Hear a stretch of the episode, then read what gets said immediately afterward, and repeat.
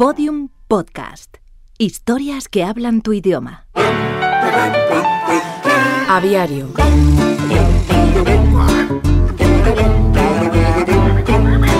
Bernardo Vereda Brown fue un científico que se hizo famoso por su capacidad de premonición en la fauna ornitológica del mundo futuro.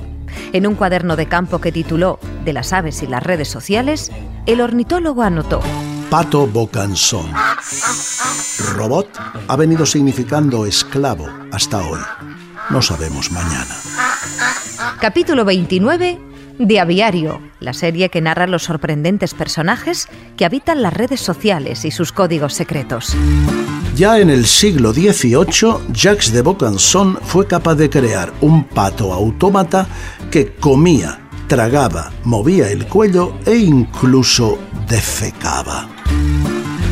Nos podemos imaginar cuántas aves se comportan hoy como autómatas en esta jungla como ese primer robot del aviario, son aquellos que programan los mensajes, que analizan a qué hora es mejor contestar o si una foto tiene más repercusión que un simple texto plano.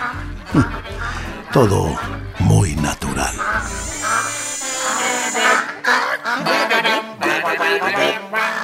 Escucha todos los episodios de Aviario en aviariopodcast.com y síguenos en arroba aviario.